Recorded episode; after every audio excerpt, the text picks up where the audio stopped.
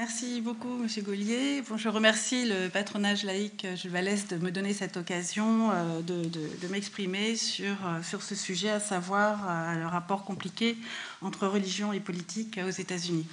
je me présente, donc je suis professeur des universités à Sorbonne Université, dans le département d'études anglophones, et je suis historienne. Donc ma perspective est une perspective d'historienne, mais euh, euh, l'évolution de ma carrière et les diverses sollicitations euh, m'ont amené à plusieurs reprises à considérer des questions contemporaines. J'ai donc participé à la journée de la laïcité, comme cela vient d'être rappelé, au mois de décembre, et aussi à un colloque qui a eu lieu à la Sorbonne, qui réunissait des juristes, des politistes et des historiens sur euh, le thème, enfin, le titre du colloque était Le principe de laïcité dans la tourmente. Et là aussi, on m'a euh, sollicité pour parler des États-Unis. mes travaux portent sur la religion aux États-Unis, plus spécifiquement sur ce que j'appellerais, enfin ce que je définirais simplement par le courant de libre pensée, l'histoire de la libre pensée aux États-Unis. Euh, c'est ce qui m'a euh, amené de fil en aiguille à, encore une fois, m'intéresser euh, à ces questions de laïcité. Alors, dans le document que je, vous ai fait transmettre, j'ai donné un certain nombre d'éléments bibliographiques de manière à ce que vous puissiez éventuellement vous y référer si vous souhaitez des, précisions. Donc, les, personnes en France qui, qui, ont travaillé sur la laïcité sont donc des historiens, quelques historiens, euh, pas mal de, politistes, hein, de, chercheurs en sciences politiques, et aussi des juristes. Donc euh, j'ai noté les travaux de Blandine, Blandine Nippon et Jeremy Gunn. Euh, dans une perspective historienne, Dieu en France et aux États-Unis quand les mythes font foi, qui a été publié en 2005. Denis Lacorne est un politiste qui a publié chez Gallimard en 2007 De la religion en Amérique.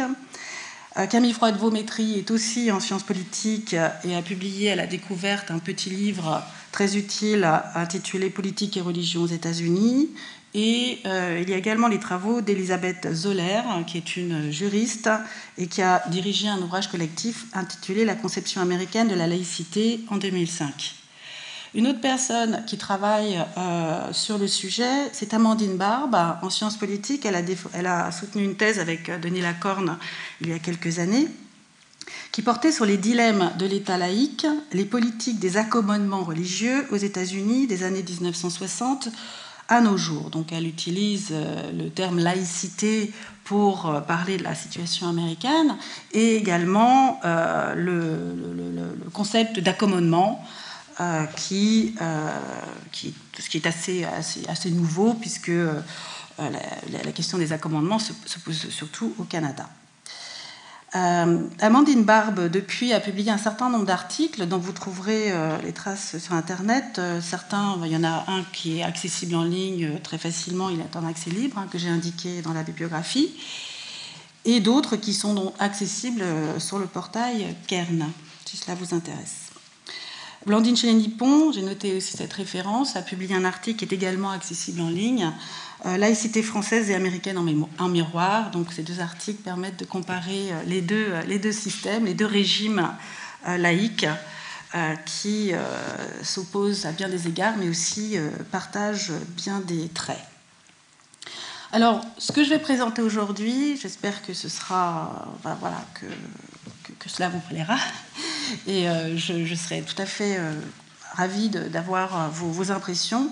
fera l'objet, enfin c'est le, corps d'un article qui, sera publié dans un petit collectif qui paraîtra au printemps, donc à la suite de ce colloque de la Sorbonne, qui a été organisé à la Sorbonne en octobre. Alors ce que je voudrais, c'est dans, cette intervention euh, clarifier un certain nombre de, problèmes qui sont d'ordre sémantique. Parce que s'il y a incompréhension entre la France et les États-Unis, euh, c'est souvent, enfin, ça peut être parce qu'il y a des difficultés de compréhension des mots et que les mots sont utilisés différemment ici et là. Et vous verrez qu'aux États-Unis, les termes, tout, comme ici en France, où la laïcité pose un certain nombre de, problèmes sémantiques, et je pense que les uns les autres, on ne le comprend pas toujours de la même manière, eh bien, aux États-Unis, on a ce même genre de difficultés.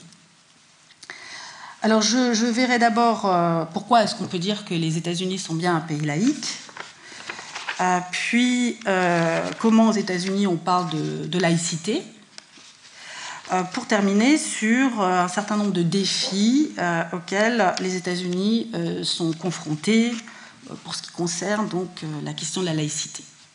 Alors certains de mes collègues utilisent sans pas, sans précaution, parce qu'il se justifie, mais disons, le, terme laïcité pour définir la situation américaine, ça peut se discuter, on peut, euh, on peut préférer euh, en parler euh, différemment. Mais bon, ça, on peut parler de laïcité à l'américaine ou de laïcité américaine dans la mesure où le concept a, une, signification qui dépasse, largement la spécificité française. Euh, avant de, commencer, j'aimerais rappeler un certain nombre de faits concernant les États-Unis, euh, des éléments essentiels euh, qui permettent de, mieux comprendre la situation. Rappeler qu'aux États-Unis, on a un système fédéral, c'est-à-dire qu'il y a une fédération d'États, 50 États, un État fédéral, ce qui fait que ce qui se passe au niveau des États ne se passe pas nécessairement au niveau fédéral. Donc euh, il y a des, nécessités d'ajustement euh, qui prennent du temps et qui posent des problèmes que en France nous avons du mal parfois à imaginer. Il y a une séparation des pouvoirs comme en France, euh, une séparation des pouvoirs au niveau fédéral et au niveau des États. C'est-à-dire que chaque État, qu'il soit fédéral ou fédéré, a cette séparation des pouvoirs avec le pouvoir législatif, le pouvoir exécutif et le pouvoir judiciaire. Donc euh, si au niveau fédéral, le pouvoir exécutif est détenu par le président euh, des États-Unis, au niveau euh, des États, il est détenu par les, gouverneurs. chaque État a un congrès, chaque État a une Cour suprême. Alors la Cour suprême fédérale, en particulier, a un rôle très important dans toutes ces questions de laïcité, puisque c'est la Cour suprême qui euh, en dernière instance, euh, vérifie la, constitutionnalité des lois, les lois qui sont votées euh, au niveau des États. Par ailleurs, une autre, quelque chose d'important à, savoir, à se souvenir lorsqu'on traite de la question de la laïcité aux États-Unis, c'est que aux États-Unis, comme dans d'autres pays, en Grande-Bretagne en particulier, la jurisprudence euh, est très important. C'est-à-dire que la jurisprudence a valeur de loi. Je prends un exemple bien connu. Euh, il n'y a pas une loi sur l'avortement aux États-Unis. C'est un, une décision de la Cour suprême en 1973 euh, qui, qui donc fait office de loi. C'est une loi qu'on connaît sous le nom de Roe versus Wade, qui, qui, désigne les deux parties euh, du euh, procès qui a donné lieu à, cette, à cet arrêt qui donc euh, légalise l'avortement aux États-Unis. Autre chose que vous savez bien entendu, mais je, le signale puisque ça joue un rôle important dans, ces questions de laïcité, de rapport entre religion et politique, on a aux États-Unis donc deux grands partis. On a un système bipartisan, même s'il y a des petits partis, comme vous le savez, ils n'ont pas qu'ils n'ont pas d'importance, mais enfin ils n'ont pas l'importance que nos petits partis ici en France, petits euh, avec des, guillemets, ont euh, dans, euh, dans les processus électoral et dans, la vie politique. Donc il y a le parti républicain et le parti démocrate. et les, questions religieuses sont très liées à, cette, à, cette, à cette division entre, de la société entre deux, entre deux parties, enfin la vie politique entre deux partis. Euh, autre petite précaution euh, que je souhaiterais prendre, c'est qu'il faut euh, distinguer le couple religion et politique du couple Église-État et même du couple religion et État. Donc je crois qu'il faut faire attention dans nos débats à ne pas mélanger en particulier le couple religion et politique et le couple Église-État. Donc on peut dire euh, qu'aux États-Unis, euh, Église et État sont séparés, mais religion et politique ne sont pas séparés de la même manière que ça l'est ici en France. C'est différent. Alors en France, on ne peut pas dire que ce soit complètement séparé dans la mesure où, euh, vous le savez, l'État s'occupe beaucoup de religion et en parle beaucoup, ce qui suscite beaucoup de débats. aux États-Unis, le, le, couple fonctionne un peu différemment, j'y reviendrai. Alors, déjà, les États-Unis donc sont un pays laïque. Euh, et on peut dire que la France et les États-Unis présentent des similitudes en matière de laïcité. On peut les comparer. On peut même établir que l'un ou l'autre pays est plus laïque que l'autre, sans pour autant que cela tourne au désavantage des États-Unis. Bon, on sait que le président jure, enfin, qui vient d'être élu lors de son investiture, jure sur la Bible. Donald Trump l'a fait, même bien qu'il soit très peu euh, religieux, religious, hein, j'emploie le terme anglais. Il a même euh, euh, juré sur deux Bibles différentes. on sait aussi que les, personnalités politiques, les présidents en particulier, ponctuent leurs discours de formules telles que God bless America, hein, systématiquement. On sait aussi que euh, la devise nationale, qui est devenue devise nationale pendant la guerre froide, hein, pas depuis le début des États-Unis, euh, In God We Trust, euh, figure sur les billets de banque. Ces, arguments sont continuellement et inlassablement invoqués ici, en France, ailleurs aussi, mais surtout ici, pour mettre en doute l'existence d'un régime de séparation entre Église et État aux États-Unis. Là, je signale que dans mon, dans mon papier, je mettrai sans doute État au pluriel, puisqu'il pas Église au pluriel, mais aussi État au pluriel, puisque euh, on a aussi on a, on a, les États fédérés, mais on a aussi l'État fédéral. Alors, on peut, on peut, on peut, peut dire que les États-Unis paraissent, enfin, sont plus laïques euh, lorsqu'on considère, hein, par exemple, le fait qu'en France, il existe plusieurs régimes de culte. Le cas de l'Alsace-Lorraine, euh, pardon, l'Alsace-Moselle, merci, la, Guyane, euh, où la loi euh, de 1905 ne s'applique pas, est bien connue. Euh, on sait aussi qu'en France, les écoles confessionnelles sous contrat sont financées par l'État, pratique qui a été très longtemps strictement interdite par la Cour suprême aux États-Unis, jusqu'à ce qu'il y ait un certain nombre d'assouplissements, mais qui n'ont pas grand-chose à voir avec la formule que l'on connaît ici en France, à partir euh, des années 1990. Il y a aussi il y a d'autres exemples. Enfin, le cas du calendrier euh, civil français qui comprend six jours fériés religieux catholiques, euh, c'est une situation qu'on ne peut pas, enfin qui est imaginable, inimaginable aux États-Unis.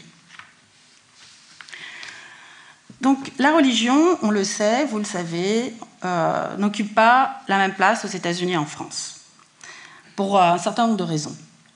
Euh, une raison, c'est que la relation à la religion est différente. Elle peut même être, on peut dire, inversée.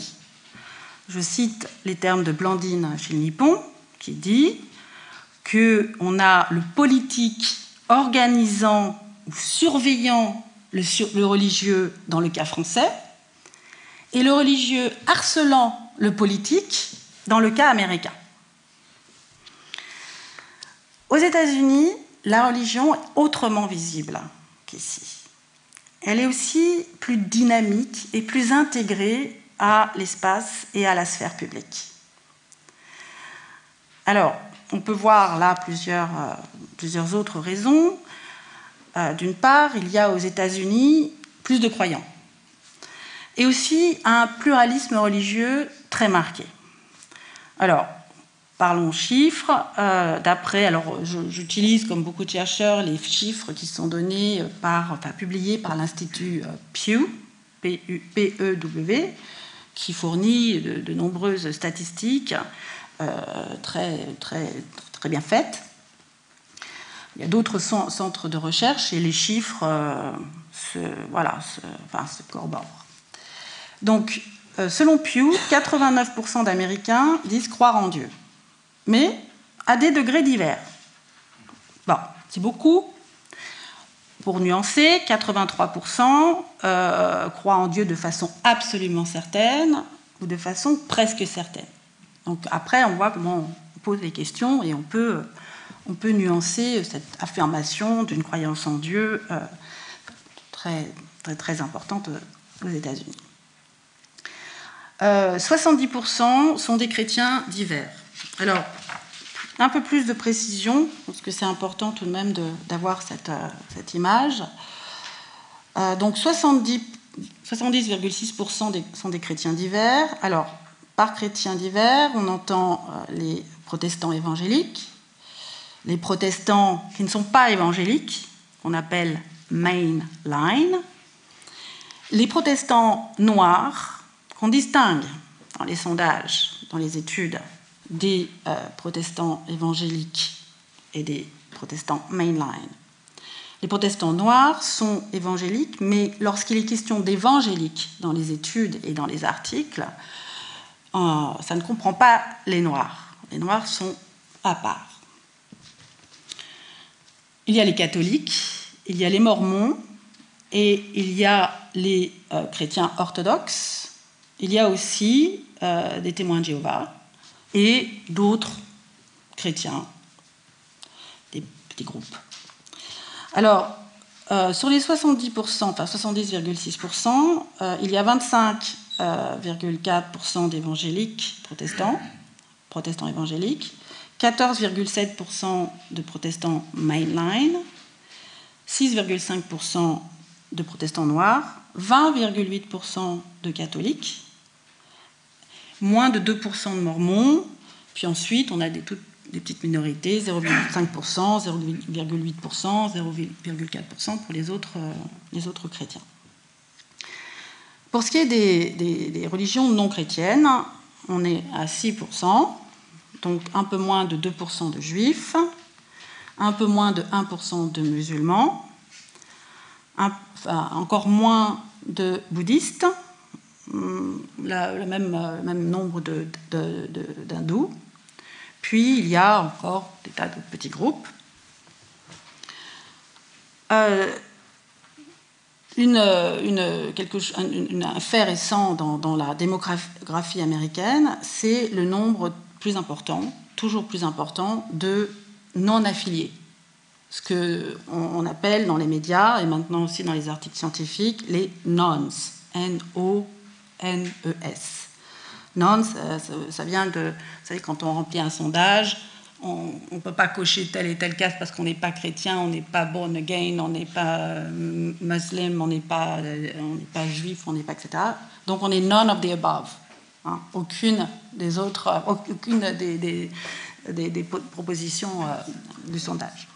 Donc on est, alors là, depuis, depuis quelques années, l'augmentation de ces non-affiliés vraiment va comme ça. C'est vraiment très impressionnant et beaucoup d'études sont réalisées pour comprendre le phénomène. On est à 23% d'Américains qui sont non affiliés. Alors, parmi ces non affiliés, il y a beaucoup de, croyants, c'est-à-dire des personnes qui croient en Dieu, euh, mais sans pour autant être capables ou souhaiter euh, dire qu'ils sont euh, membres d'une église particulière ou qu'ils puissent s'identifier avec une église particulière. Une église, une synagogue, une, un temple, une mosquée. Euh, le nombre d'athées, personnes qui peuvent affirmer qu'elles sont athées, c'est 3%, 4% d'agnostiques. Et puis, il y a donc ces 15-16% de personnes qui sont rien en particulier. Nothing in particular. Donc là, on a des, caractéristiques démographiques très particulières et, très changeantes. J'aurai l'occasion d'y revenir.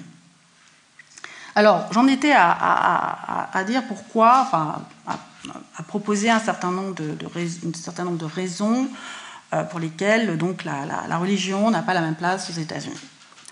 Donc, plus de croyants. Par ailleurs, et c'est ce que je disais tout à l'heure, le religieux et le politique il faut donc distinguer du couple Église-État, sont moins séparés aux États-Unis qu'en France. Cela, euh, pour des tas de raisons sans doute, mais surtout euh, peut-être pour des raisons historiques. Les deux sphères, enfin le lien entre les deux sphères n'a pas été établi de la même manière et sur les mêmes fondements historiques aux États-Unis et en France.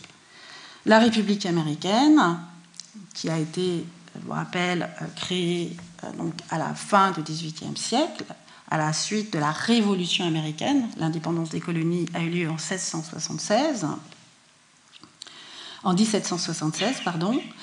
Euh, donc euh, cette République américaine, elle ne s'est pas forgée dans une opposition à une Église dominante, établie, comme ça a été le cas euh, pour la France, la République française. À la suite donc de la, Révolution américaine, l'indépendance des États-Unis, pardon, l'indépendance des colonies et la création des États-Unis d'Amérique en 1776, le, 4 juillet, c'est euh, constituer la République américaine jusqu'à ce qu'une constitution, une première constitution qui n'a pas, qui n'a, qui, n'a pas donné les, effets qu'elle souhaitait, donc il y a une deuxième constitution, qui est la constitution actuelle, a été adoptée en 1787. Donc cette constitution, euh, quelques années plus tard, en 1791, par le premier amendement, sépare euh, les églises euh, de l'État fédéral.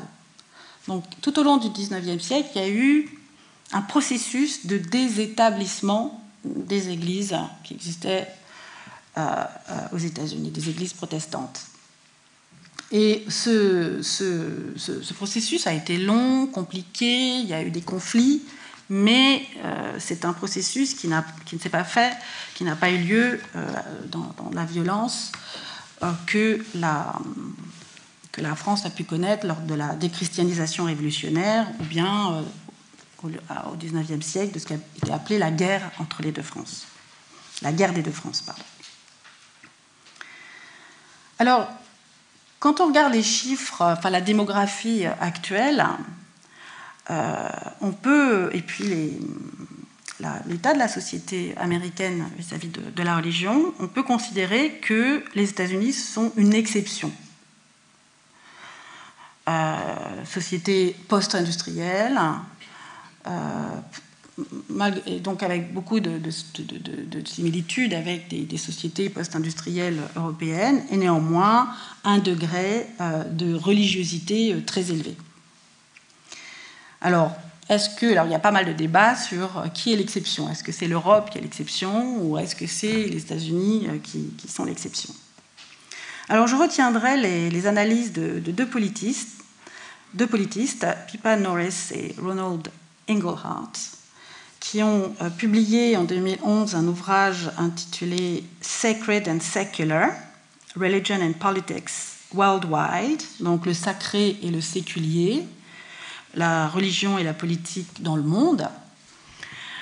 Et donc il y a un chapitre euh, qui euh, traite de cette question de, de la différence entre les États-Unis et l'Europe et de, ce degré de religiosité particulièrement ou même exceptionnellement élevé euh, aux États-Unis. Ils mettent, euh, les, chercheurs mettent en lien euh, cela, enfin mettent en lien ce, fait, cette religiosité très élevée aux États-Unis, avec ce qu'ils appellent une insécurité économique exceptionnellement forte. Donc en gros, ils disent et leur, argumentation est très convaincante, que s'il y a tant de religions aux États-Unis, c'est parce que c'est une société extrêmement inégalitaire. Société néolibérale, où la pression sur la responsabilité individuelle est très très forte, exacerbée. Euh, si on est pauvre, si on s'en sort pas, si on est au chômage, en gros, on est responsable. Et la couverture sociale est très limitée. Vous connaissez l'actualité. Ça ne s'est pas arrangé euh, récemment. Donc c'est un pays où les organisations religieuses jouent un rôle social qu'il est difficile de se représenter ici en France. Alors, elles sont là, ces organisations religieuses, depuis longtemps, hein, depuis les origines des États-Unis d'Amérique et elles sont particulièrement intégrées euh, dans, la société euh, et elles, elles, jouent le rôle elle, joue un rôle social indispensable. Donc, des chercheurs ont pu montrer hein, la façon dont l'État fédéral hein, ou les États fédérés ont pu, voyez, cesser des financements, cesser des politiques, justement pour donner le fardeau à ces organisations religieuses. Organisations religieuses qui, euh, sont euh, très diverses. Hein. Il y en a qui sont très conservatrices, euh, très, qui sont évangéliques, parfois certaines même fondamentalistes, mais aussi beaucoup d'organisations religieuses modérées et même qu'on peut qualifier de gauche. Parce qu'il y a aux États-Unis des forces religieuses de droite et des forces religieuses de gauche. Il y a ce qu'on appelle la religious right, la droite religieuse, mais il y a aussi la religious left, la gauche religieuse. Alors, euh, cette situation que je décris euh, aussi, euh, doit être, il faut ajouter un élément important, c'est ce qu'on appelle la religion civile. L'intégration de la religion à la sphère publique est accentuée par l'expression d'une religion civile. Le terme est emprunté à, Rousseau, qui, qui l'utilise donc dans le contrat social, et qui est appliqué à, ce qu'on voit se passer aux États-Unis. Donc c'est un sociologue, Robert Bella, qui, dans les années 60, a publié un, article qui a, été, qui a eu beaucoup d'influence, Civil Religion in America la religion civile euh, en Amérique. Cet article a été traduit et vous pouvez le trouver en accès libre euh, sur, enfin, dans la revue euh, Archives des sciences sociales de la religion. Donc Robert, Robert Bella a postulé, enfin, il a défini un phénomène comme étant l'expression d'une religion civile, un ensemble de symboles, de rituels, de signes qui sert à cimenter la société américaine et qui se manifeste dans des temps de crise, in times of crisis. Et euh, son article euh, utilise les discours présidentiels. Hein, il, remonte, euh, il remonte à la Révolution, la guerre de sécession avec le président Lincoln, et puis ensuite plus, tard au XXe siècle, Kennedy, d'autres. Voilà, pour montrer que ces présidents ont euh, fait référence à, une religion civile, donc à un dieu, un dieu qui est euh, assez vague, euh, bien sûr, qui avait des allures bien chrétiennes dans bien des cas, mais néanmoins qui n'était pas dénominationnel, comme on dit, et qui permettait donc de, de rassembler et de traverser des moments difficiles. Alors ce concept de religion civile a créé beaucoup de débats. Euh, certains ont dit mais non, pas du tout. D'autres ont dit oui, oui, tout à fait. Euh, ce, ce, dont il faut se souvenir et qui n'est pas souvent rappelé, c'est que euh, c'est un concept dont on dit qu'il va et qu'il vient. Il peut y avoir des moments où il y a beaucoup de religion civile, c'est-à-dire cette expression publique de la religion, enfin de, posture religieuse par euh, euh, par, le politique et par les, présidents en particulier, mais que parfois aussi il est en sourdine. Et il y a des périodes de l'histoire où, euh, où le, religieux ne s'est pas manifesté de la façon dont il se manifeste de nos jours dans le domaine, enfin dans la, dans la sphère publique et dans le discours politique. Mais il est bien clair que nous traversons une période qu'on peut qualifier de crise, et ça depuis un certain nombre d'années. Donc, euh, à cela, j'aimerais ajouter que euh, donc on a des, contrastes apparents entre les États-Unis et la France. On a aussi beaucoup euh, de, ressemblances. Et dans les deux cas, il y a une forte tradition laïque qui est marquée de part et d'autre de l'Atlantique par l'héritage des Lumières. Euh, cette tradition, euh, on retrouve ses origines institutionnelles dans les années 1790. Donc il y a eu une première séparation française en 1795 pendant la Révolution française. Aux États-Unis, ça s'est passé, voilà, comme je disais tout à l'heure, en 1791 avec le premier amendement euh, à la Constitution dont vous avez le texte sous les yeux. La France, comme les États-Unis, ont inscrit la laïcité dans leurs leur, institutions, voire constitution, et ne font pas figurer de questions sur l'appartenance religieuse dans le recensement national. Aux États-Unis, il y a un recensement national, mais on ne demande pas. Alors, on demande aux gens quelle est leur race. Hein, c'est une grosse différence avec la, situation française, mais on ne demande pas aux, gens de quelle religion euh, ils sont. Donc, les, les, tous les chiffres dont, j'ai parlé tout à l'heure, ce, sont les, voilà, sont des résultats d'études et de sondages, voilà, qui sont les chiffres étant, sont donc différents d'un sondage à l'autre, un peu.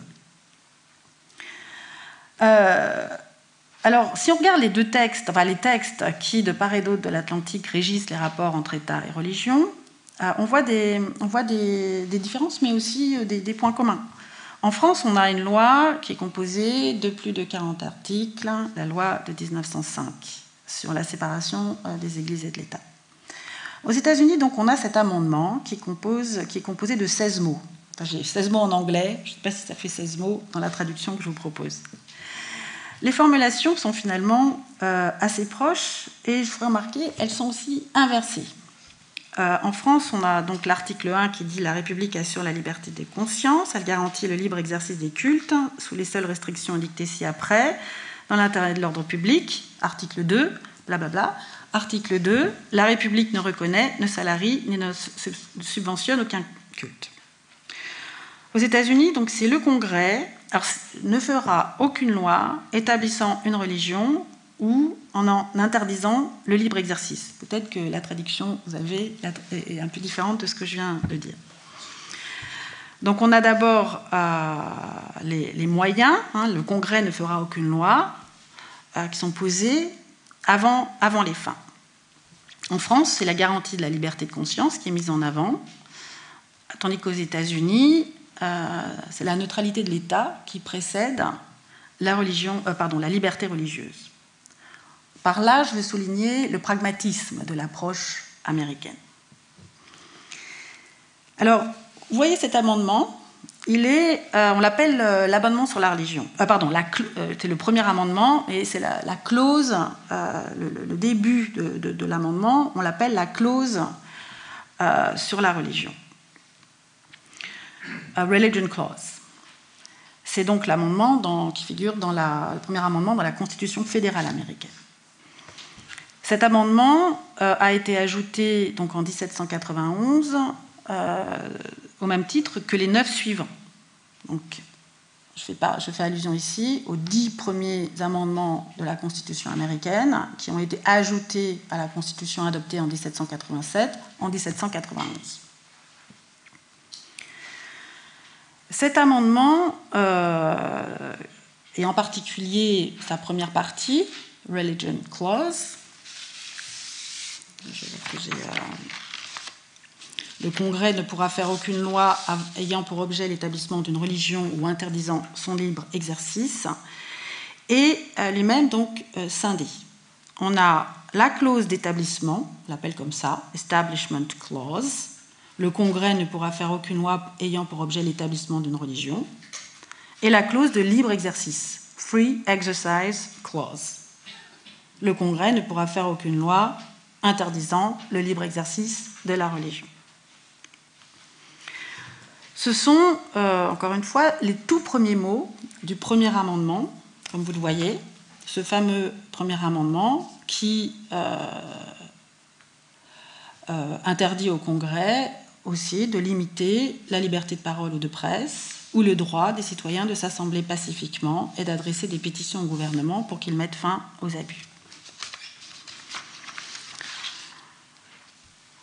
Par sa place dans, euh, dans, cette liste qu'on appelle la Charte des droits, Bill of Rights, euh, les dix premiers amendements, L'interdiction faite au Congrès de privilégier une religion ou d'entraver le libre exercice de la religion est affirmée comme un principe fondamental. C'est donc, ça vient en tout premier lieu. La neutralité de l'État est posée comme étant la condition de la liberté religieuse. Cette clause d'établissement, qui sépare Là, vous voyez, je, dis qu'il sépare avec des États, mais vous voyez bien qu'il n'y a pas le mot séparé, séparation dans, cet amendement. Mais c'est façon dont ça a été interprété par la suite, j'y viens. Donc cette clause d'établissement qui interdit au Congrès d'établir une religion, de faire d'une religion, de privilégier une religion particulière, a été très largement soutenue par les minorités religieuses aux États-Unis tout au long du XIXe siècle. Les catholiques, le premier chef, mais aussi les mormons, euh, et les juifs et d'autres groupes religieux. Plusieurs religions, traditions religieuses sont nées aux États-Unis, comme euh, vous le savez sans doute, et en particulier la religion mormone. Ça, a commencé aux États-Unis euh, au XIXe siècle. Alors, pour ce qui est de la clause de libre exercice, là on a une ambiguïté sur les termes. que faut-il comprendre par libre exercice de la religion?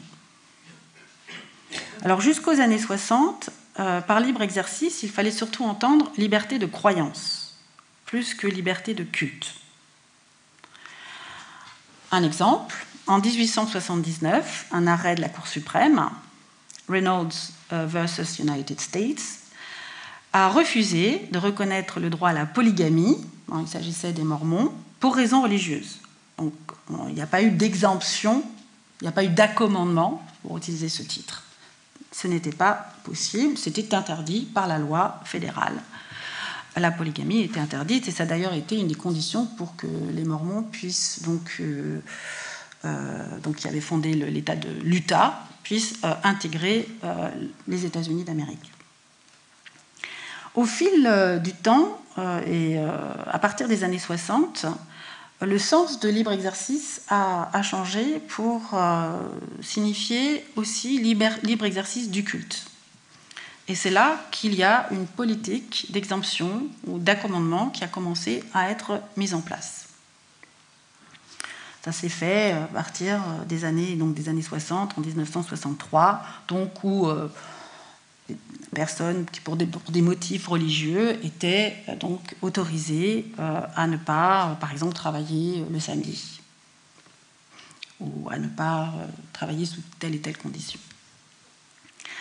Alors, pour, pour synthétiser cela, je vais citer Amandine Barbe, qui dit, dans un article intitulé, je le cite parce que le titre est parlant, Une laïcité ouverte aux religions, le modèle américain, publié en 2016. Donc la séparation américaine euh, laisse libre l'expression des identités et des particularismes religieux dans la sphère publique, ceci n'étant pas considéré comme une menace pour l'État et le lien social. La religion est perçue aux États-Unis comme une vertu civique et les églises et autres groupes confessionnels comme des vecteurs d'intégration sociale qui contribuent à la vitalité de la démocratie américaine. Je reviens à la question de la neutralité de l'État. Cette neutralité de l'État aux États-Unis en matière de religion est incarnée dans la forme même de la Constitution américaine, qui est bien une constitution sans Dieu. Je reprends ici le titre d'un ouvrage, A Godless Constitution, qui est paru en 1993, qui a fait parler de lui, puisque c'était vraiment dans la tourmente de ce, de ce qui a pu être appelé les guerres culturelles, et d'un débat acharné, extrêmement virulent, sur les origines chrétiennes ou séculières euh, de la nation américaine. Je préfère utiliser le mot séculier, enfin séculière ici, que laïque, pour traduire l'adjectif secular. Donc dans la, Constitution américaine, on n'a aucune référence à Dieu, ce qui n'est pas le cas de la Déclaration d'indépendance de 1776, qui évoque le Créateur, euh, et on a aussi, j'ai mis sur le document l'article 6, qui stipule qu'aucune profession de foi ne sera exigée comme condition d'aptitude aux fonctions ou charges publiques dépendant des États-Unis. Alors bien évidemment, vous pouvez me rétorquer que les, Américains préfèrent euh, que le président des États-Unis soit chrétien ou soit enfin, une religion plutôt qu'aucune, et plutôt le christianisme. Néanmoins, c'est peut-être l'avis des Américains, mais la Constitution dit qu'aucune profession de foi euh, n'est exigée. Pour ce qui est de, jurer sur la Bible, on a là une tradition. Ce n'est pas dans la Constitution. Les présidents ne jurent sur la Bible que par tradition, et c'est une tradition qui est héritée du parlementarisme anglais. C'est la même chose pour les prières qui ouvrent les sessions du Congrès, qu'il s'agisse de la Chambre des représentants ou du Sénat. Donc c'est une tradition, celle de jurer sur la Bible, qui a été instaurée par le premier président des États-Unis, George Washington. Alors dans l'histoire, trois présidents ont choisi de ne pas suivre cette tradition. John Quincy Adams en 1825, Franklin Pierce en 1869 et Theodore Roosevelt en 1901. Euh, certains élus, vous avez sans doute euh, cela, euh, ont juré sur le Coran. C'était musulmans. Alors, pour ce qui est de, de, la présence de la Bible et de ce serment sur la Bible dans les tribunaux, là encore, ce n'est pas du tout constitutionnel, ce n'est pas du tout obligatoire, contrairement à ce qui est parfois affirmé, dans la presse en particulier. Cela peut se pratiquer dans certains États plutôt euh, que dans d'autres, mais il n'est en aucun cas obligatoire pour un élu ou un fonctionnaire euh, de prêter serment sur un livre sacré ou encore euh, pour un témoin de jurer qu'il dit la vérité, la main posée sur une Bible. Encore une fois, une telle obligation serait inconstitutionnelle et de plus en plus d'Américains, athées ou croyants, euh, affirme. Hein, le mot c'est affirm. Au lieu de dire swear, on dit I affirm. Donc on peut réclamer de ne pas jurer euh, dans un tribunal euh, aux États-Unis. Alors maintenant, le, principe de séparation. Encore une fois, vous avez vu, n'est pas dans la Constitution. Il a été formulé par la Cour suprême, à qui il revient d'assurer la pérennité de cette, séparation, ainsi que par la jurisprudence. Alors c'est à l'occasion de l'affaire Everson versus Board of Education en 1947 que la clause euh, sur la religion a été, vous voyez, qui était limitée au niveau fédéral, a été appliquée aux États fédérés. C'est-à-dire que euh, ce n'était plus simplement une obligation pour l'État fédéral, d'appliquer cette, clause, mais ça devenait une obligation au niveau euh, des 50 États euh, fédérés. Donc ça s'est passé en 1947. Et euh, à cette occasion-là, la Cour a introduit l'idée que le premier amendement édifiait un mur de séparation entre les églises et les États. Alors, en anglais, a wall of separation between church and state. Alors cette métaphore était empruntée donc à deux figures historiques. La première, c'est Roger Williams, le fondateur euh, baptiste euh, de Rhode Island, la colonie de Rhode Island, qui ensuite est devenue l'État de Rhode Island, et qui euh, était un, fervent défenseur de, la, séparation des sphères civiles et religieuses. Donc ça, c'était dans les années, au XVIIe siècle. Euh, l'autre figure historique euh, à qui est fait référence ici, c'est Thomas Jefferson. Thomas Jefferson, qui, a, qui était le troisième président des États-Unis, celui qui a aussi rédigé la Déclaration d'indépendance et établi la, liberté religieuse en Virginie, dont il était le gouverneur, donc a employé cette, formule. Alors il l'a fait, alors Jefferson il a été élu en 1800 et il est donc devenu président en 1801. Et en 1802, dans une lettre bien célèbre euh, qu'il adressait au Baptiste de Danbury, dans le Connecticut, euh, il reprenait cette métaphore du mur de séparation. Cela pour rassurer les baptistes de Danbury, euh, qui étaient inquiets de l'absence de garantie de liberté religieuse dans la constitution de leur État, le Connecticut. Euh, donc là, dans la lettre, courte lettre qu'il adresse aux baptistes, euh, Jefferson rassure les baptistes en disant il y a bien a wall of separation between church and state euh, aux États-Unis. Alors, cette métaphore du mur de séparation est l'objet de nombreux débats aux États-Unis. et les, les, oppositions sont nettement partisanes, républicains contre démocrates.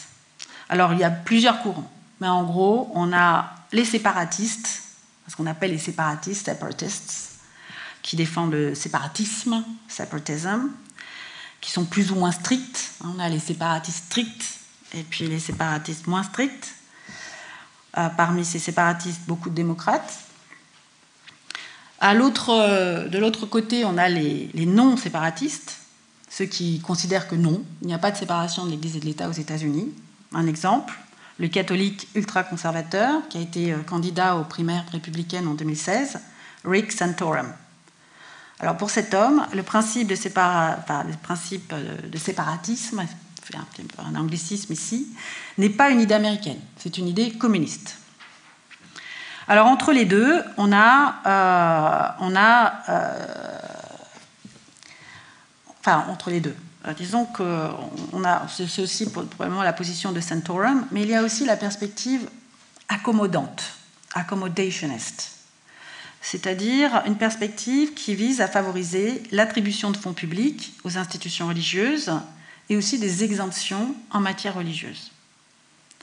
Donc voilà, on a, ces courants. En gros, les séparatistes, un mur de séparation bien clair entre les églises et l'État, et de l'autre, les accommodants, accommodationists, qui euh, considèrent que des fonds publics peuvent être attribués aux institutions religieuses et que des exemptions peuvent être accordées pour des motifs religieux. Alors j'ai cherché un sondage euh, euh, qui, qui, donnerait une idée de, la position des Américains sur la séparation entre l'Église et l'État. Il n'y en a pas beaucoup, enfin j'ai du mal. En 2012, euh, un sondage Economist YouGov, qui paraît très sérieux, disait que 41% d'Américains souhaitaient une séparation absolue entre les églises et les États. Toutefois, d'autres études montrent que nombreux sont les Américains qui, tout en percevant l'idée de séparation comme essentielle à l'identité américaine, considèrent que l'État fédéral comme les États doivent apporter leur soutien aux religions et que le lien entre religion et politique doit être renforcé. Donc, encore une, on a l'idée que la séparation est essentielle à l'identité américaine. C'est le premier amendement. Mais en même temps, et c'est très différent de ce qu'on peut voir, je crois, ici en France, un bon nombre d'Américains, démocrates, républicains, indépendants, qui considèrent que le, religieux et le politique, enfin le lien entre religion et politique doit être renforcé. Et j'ai vu un sondage récent qui tendait à montrer que c'est une tendance euh, qui s'est récemment renforcée. Alors quand, on dit, euh, quand je dis euh, que l'État fédéral, les États doivent apporter leur soutien aux religions, ça peut être euh, financièrement, mais ça peut être autrement. Hein. Ça peut être un encouragement, exemption. Mais en même temps, l'État américain, les États américains sont neutres. Donc il y a le souhait des Américains et puis la réalité de la loi et de la jurisprudence. Alors comment parle-t-on de laïcité aux États-Unis? Alors aux États-Unis, euh, à moins que la référence ne soit le contexte français, on ne parle pas de laïcité. On parle de séparation de l'Église et de l'État, comme je vous l'ai dit, separation of church and state. Mais on parle aussi de liberté religieuse, religious freedom. On sépare donc selon deux concepts, ce qui en France est réuni en un. Et on y parle de sécularisme. Tout à l'heure, je vous parlais de, la difficulté euh, pas de l'utilisation de certains mots, on a ce mot. Alors je dis sécularisme, en français on utilise très peu ce mot, euh, il est dans peu de dictionnaires, mais on le trouve quand même de temps en temps, donc en anglais c'est secularism. C'est un terme complexe, polysémique, sujet à beaucoup de manipulations, et que euh, les chercheurs euh, ou, la, presse, comme le New York Times, Washington Post, utilisent bien volontiers pour tenter de traduire en anglais le mot laïcité lorsqu'il est question du contexte français. Alors le sécularisme, j'emploie donc cet anglicisme, euh, depuis quelques années fait l'objet d'une forme de réhabilitation. Pendant longtemps, ça a été un, mot, euh, un gros mot, un mot honteux, a dirty word, employé par la droite fondamentaliste pour dénoncer ses adversaires. Mais on voit que ce terme euh, suscite aujourd'hui un intérêt grandissant en sciences sociales et humaines.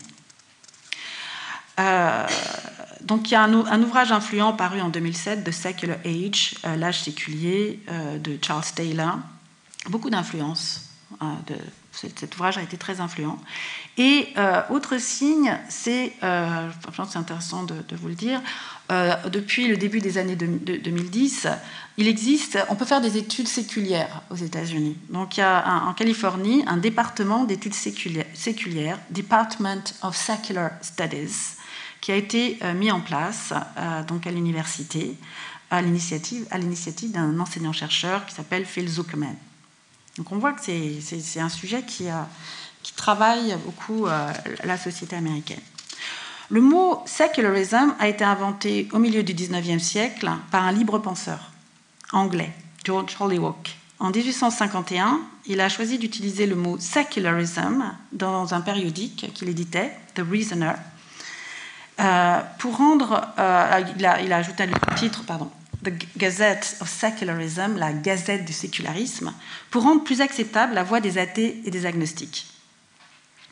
Alors, ce, qui me paraît intéressant dans cette histoire de, sécularisme ici, euh, et je vais aller un petit peu plus vite que je n'avais prévu, c'est que c'est un terme qui est utilisé pour, à la fois pour parler de la libre pensée aux États-Unis, alors, si vous regardez dans le dictionnaire euh, en ligne, vous verrez que la définition c'est rejet, exclusion, euh, euh, refus de la religion, et c'est le terme qu'on utilise pour parler de la laïcité française. Donc ça peut créer un certain nombre de, de, de, quiproquos et, et de problèmes.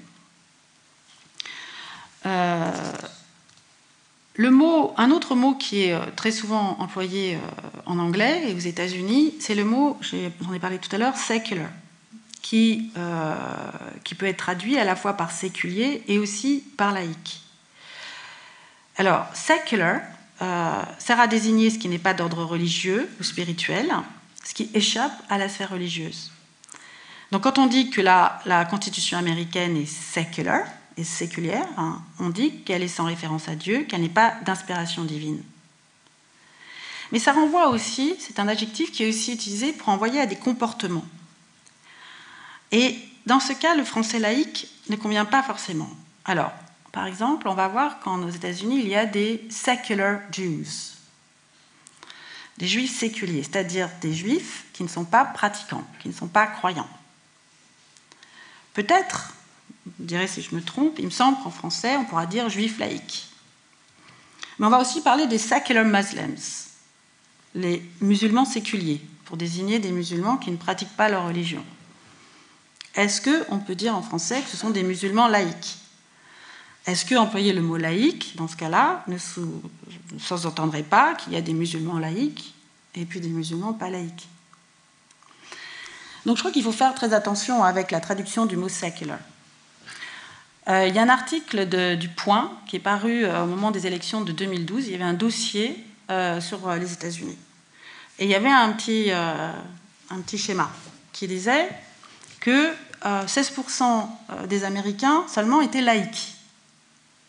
Ce qu'il faut. la grande partie des Américains sont laïcs, au sens où ils sont pour une séparation, euh, au sens où ils sont euh, aussi pour la liberté, euh, la liberté religieuse. cette, erreur du, point venait d'une mauvaise traduction du, mot que j'ai employé plus tôt dans, mon propos, de nones. Vous vous souvenez quand je parlais des non-affiliés, unaffiliated. Et ça a été traduit euh, les sources sont indiquées hein, dans, le, magazine. Donc euh, voilà, c'est, euh, ce mot non, ça a été traduit par laïque.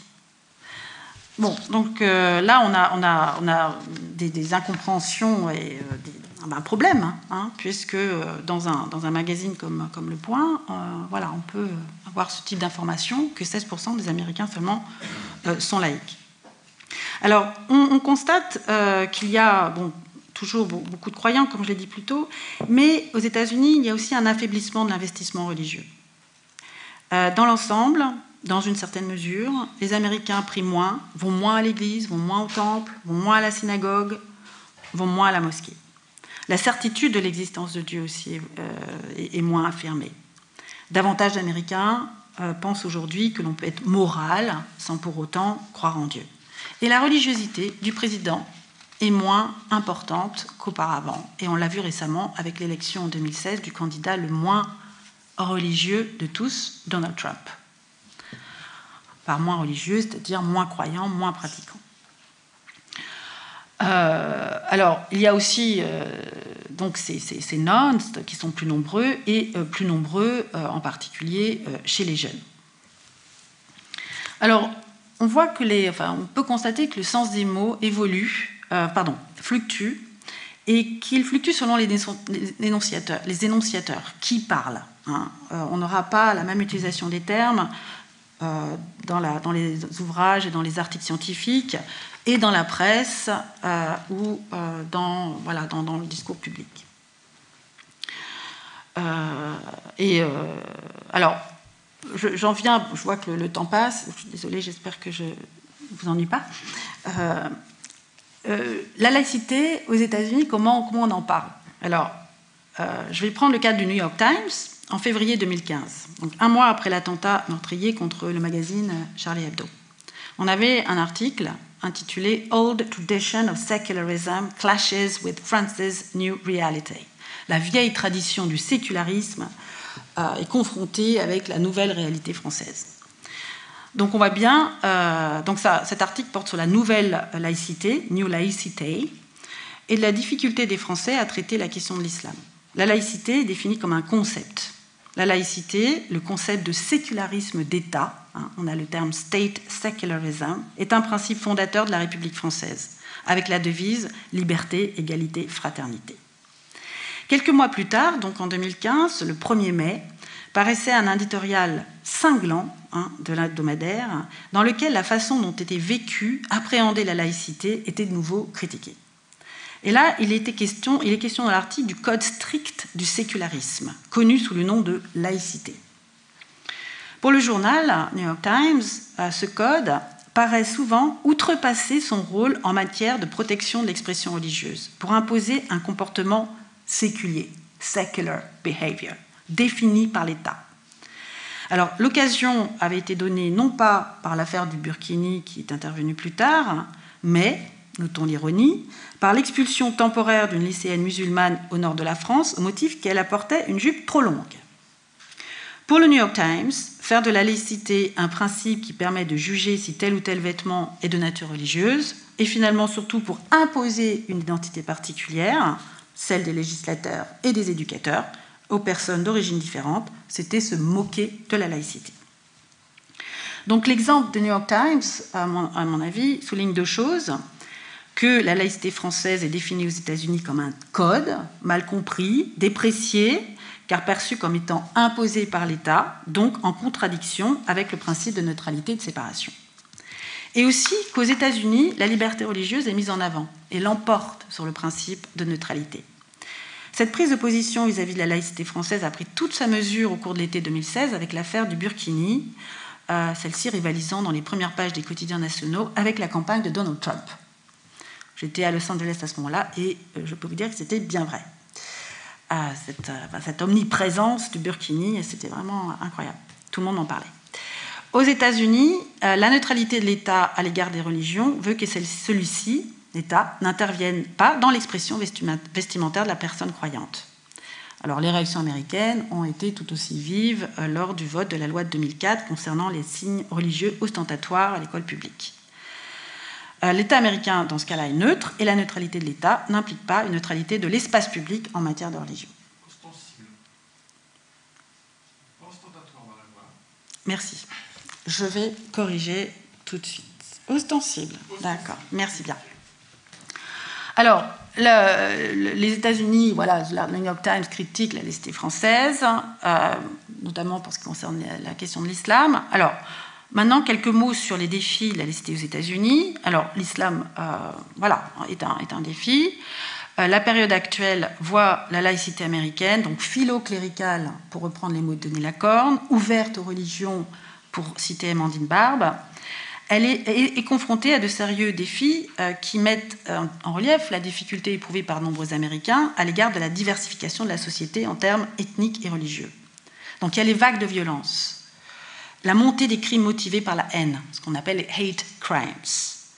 Les derniers rapports du FBI ont montré qu'un grand nombre d'entre eux étaient des crimes religieux, religious crimes, la couleur de la peau, l'appartenance ethnique restant la motivation première lors de euh, de, crimes euh, motivés par la, par la haine.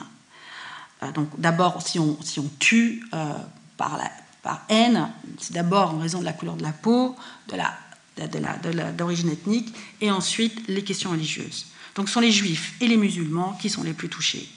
Et les, les, les niveaux, le niveau contre, enfin, concernant les crimes contre les musulmans atteignent ben voilà, les niveaux de l'après 2001.